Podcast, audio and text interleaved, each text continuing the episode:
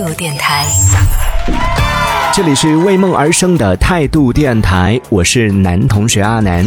经常会听到别人说很怀念那个没有手机、没有电脑、没有短信、也没有腾讯的年代，因为那个时候人和人之间的沟通，除了打电话和靠吼之外，就只有写信了。写信有一个好处，因为时间成本的增加，人和人之间的矛盾也会因此而少很多。你想一下。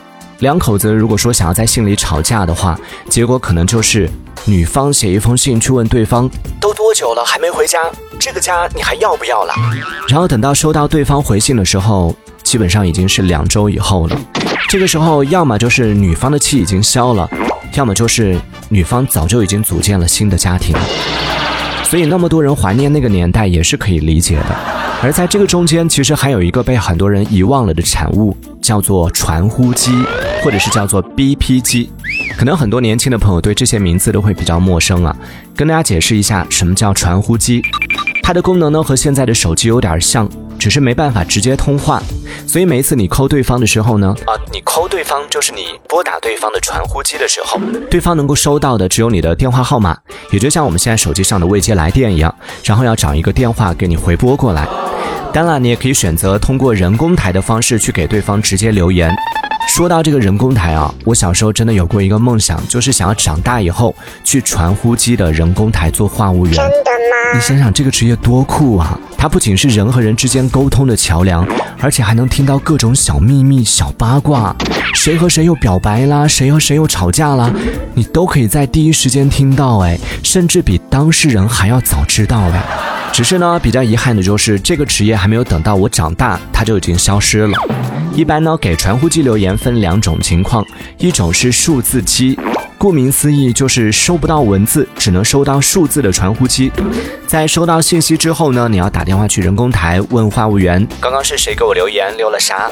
然后这个时候呢，话务员就会用甜美的嗓音跟你说，您收到了一条张小姐给您的留言，对方问您这个家您还要不要了？真的，现在想想那个时代的人真的很洒脱，跟一个陌生人什么都敢讲，所以我猜那个时代应该也没有社恐吧。